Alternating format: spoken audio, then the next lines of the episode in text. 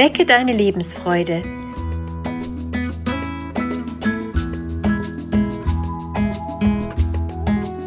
Der Coaching-Podcast von und mit Maja Günther.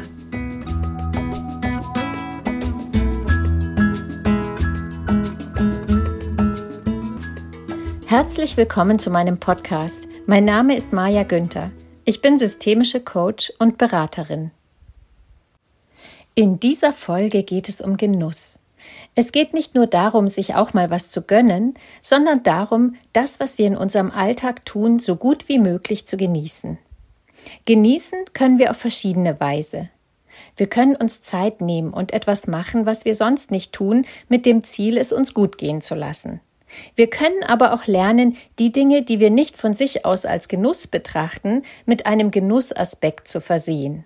Und wir können darauf achten, dass wir uns das Genießen auch erlauben und mit gutem Gewissen tun. Um überhaupt genießen zu können, brauchen wir eine gut funktionierende Wahrnehmung. Denn was für den einen ein großes Vergnügen ist, kann für den anderen eine Qual sein. Beim Sport wird das deutlich. Für den ambitionierten Radfahrer kann es ein Genuss sein, mit dem Rad einen Berg hochzufahren. Jemand anderes würde eine solche Tour vielleicht nur als schweißtreibende Strampelei empfinden. Genuss hat also auch damit zu tun, was wir gerne machen und gewohnt sind. Für viele Menschen ist ein Stück Sahnetorte ein Hochgenuss, für viele andere die Sauna, für wieder andere eine Ballonfahrt und einige gönnen sich sogar unter der Woche ein erholsames Mittagsschläfchen. Du selbst genießt vielleicht die gleichen, vielleicht ähnliche oder auch ganz andere Dinge. Je besser du deine Bedürfnisse kennst, desto besser kannst du auch Genussmomente herstellen. Überlege dir, was du in den letzten Jahren wirklich genossen hast. Wann hattest du Momente, an die du dich heute noch gerne erinnerst und die dich noch jetzt den Genuss spüren lassen?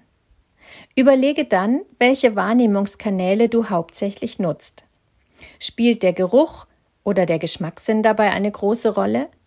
Oder sind es optische Wahrnehmungen?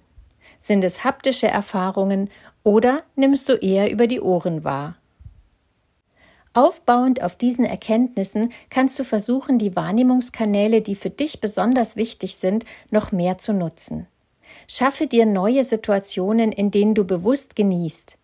Wenn du zum Beispiel gerne Musik hörst, dann kannst du dir vornehmen, mehr Konzerte zu besuchen, um deine Ohren zu verwöhnen. Wenn du ein optischer Mensch bist, kann ein neuer Genuss für deine Augen das Fotografieren sein. Wenn du ein haptischer Mensch bist, könntest du ein neues Handwerk oder eine Handarbeit probieren. Es gibt aber auch die Situationen, in denen wir uns das Genießen verbieten oder es zumindest hinterher bereuen. Das gilt insbesondere für den Genuss von ungesunden Lebensmitteln, von Zigaretten und Alkohol. Dabei ist es wichtig, auf die richtige Dosis zu achten. Alles, was wir im Übermaß tun, schadet uns. Auf der anderen Seite sollten die Momente, in denen du dich schon entschieden hast, das Stück Kuchen zu essen oder das Glas Wein zu trinken, nicht vom schlechten Gewissen getrübt sein. Es geht eher darum, eine gute Balance zu finden, um ungehindert genießen zu können. Eine weitere Möglichkeit, mehr Genuss ins Leben zu bringen, ist eine neue innere Einstellung zu den Dingen zu entwickeln, die wir eigentlich nicht so gern machen oder die uns am Genießen hindern. Bestimmt hast auch du viele Aufgaben zu erledigen, die dir nicht wirklich Spaß machen. Vielleicht schiebst du sie sogar vor dir her und dadurch belasten sie dich. Wenn du an diese Aufgaben denkst, fühlst du sofort einen Druck oder eine innere Ablehnung. Sie sind negativ beladen. Dennoch kommst du nicht um sie herum. Wenn du dagegen versuchst, auch in diesen Aufgaben einen Sinn zu erkennen oder ihnen einen neuen Sinn zu geben, dann kannst du sie vielleicht sogar mit etwas Genuss erledigen.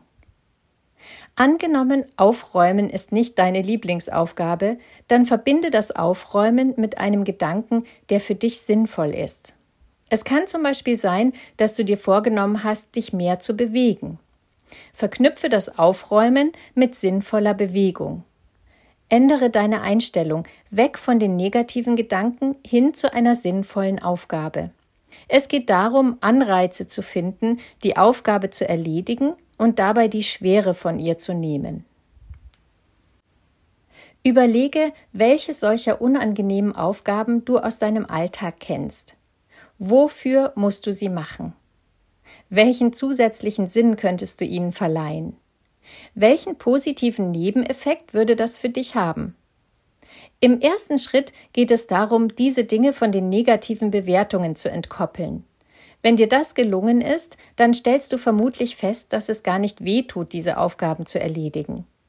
Dann kannst du im nächsten Schritt versuchen, sogar einen kleinen Genussmoment herzustellen. Ich wünsche dir viele kleine und große Genussmomente im Leben.